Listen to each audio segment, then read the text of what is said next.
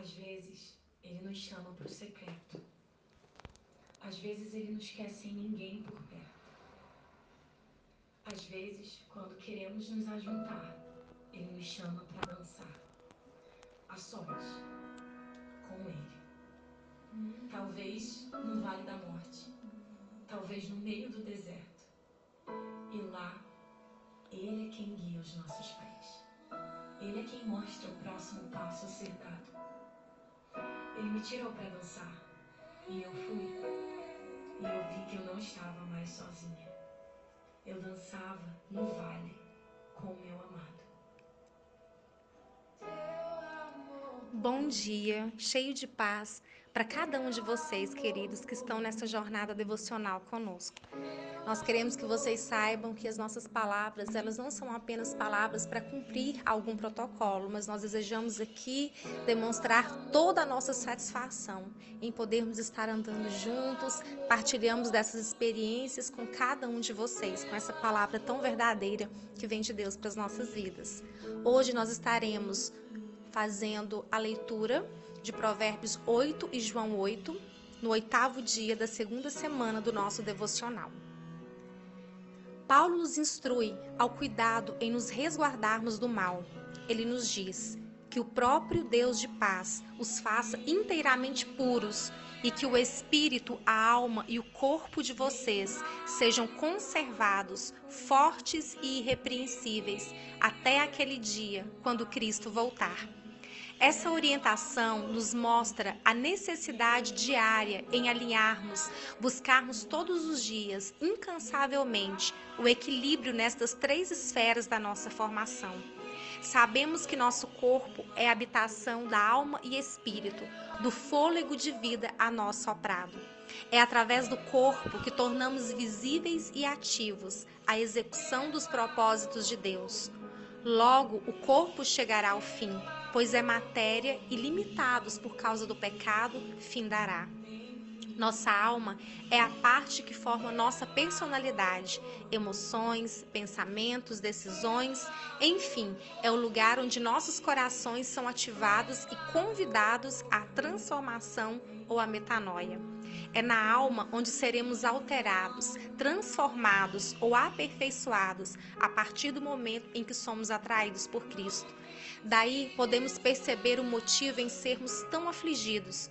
Nossa alma se torna um campo de batalhas, pois a batalha entre o certo e errado é travada em cada instante. Por isso, Paulo nos admoesta a buscarmos conservar nosso corpo, alma e espírito em harmonia. O espírito é aquele que nos leva à conexão com o Pai, onde nos relacionamos e um dia voltará para Ele. Mas hoje Voltando nossos olhos para a leitura do dia, podemos reforçar sobre o que falamos na semana 1, a importância da sabedoria. Provérbios 8:35 nos diz que aquele a quem achou a sabedoria achou a vida.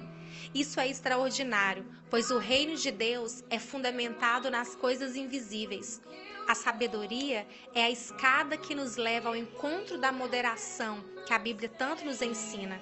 A sabedoria é o caminho que nos dá acesso ao coração de Deus. A sabedoria nos coloca nos trilhos do crescimento, prosperidade, relacionamentos, enfim. Sem a sabedoria, nós apenas existimos. A sabedoria, e somente ela, pode nos fazer compreender os processos da vida, nos conectando da nossa origem para nossos destinos. Jesus, no Evangelho de João 8,37, diz: Vocês desejam me matar porque a minha mensagem não encontra lugar em seus corações. Bom, Jesus estava aqui sendo esmagado, se é que podemos dizer assim, pelos questionamentos, imposições e insatisfações das suas obras. E quais eram suas obras, especialmente neste contexto? Perdoar uma mulher adúltera, se revelar como a luz do mundo, apresentar a vontade de Deus acima de todo aquele sistema estabelecido. Jesus chegou para anunciar um reino de paz, de vida eterna, e tudo isso trouxe inconformidades com o mundo já estabelecido por um povo. Podemos aprender então que nossa alma muitas vezes pode estar amortecida pela zona de conforto, legalismo e convicções limitadas.